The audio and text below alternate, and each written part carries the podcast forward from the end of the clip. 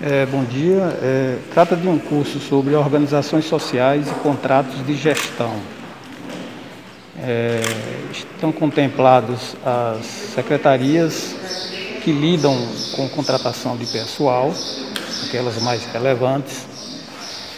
Isso vai agregar porque a gente busca é, organizações qualificadas para atender as necessidades do município, é, saindo um pouco desse âmbito de cooperativas, né?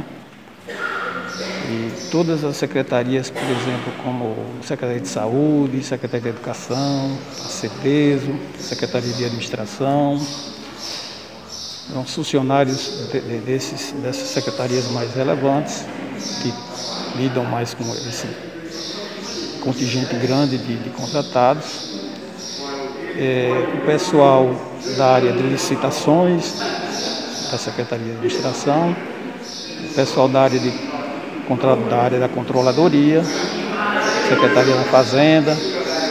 Então, todos os personagens que a gente acha por bem terem conhecimento de como funcionam as organizações sociais estão contemplados no curso.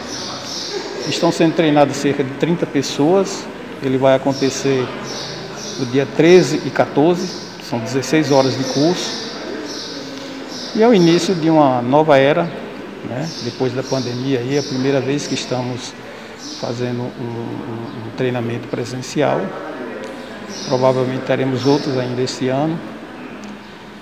E é isso aí que a gente está iniciando uma nova etapa na Prefeitura de Feira de Santana.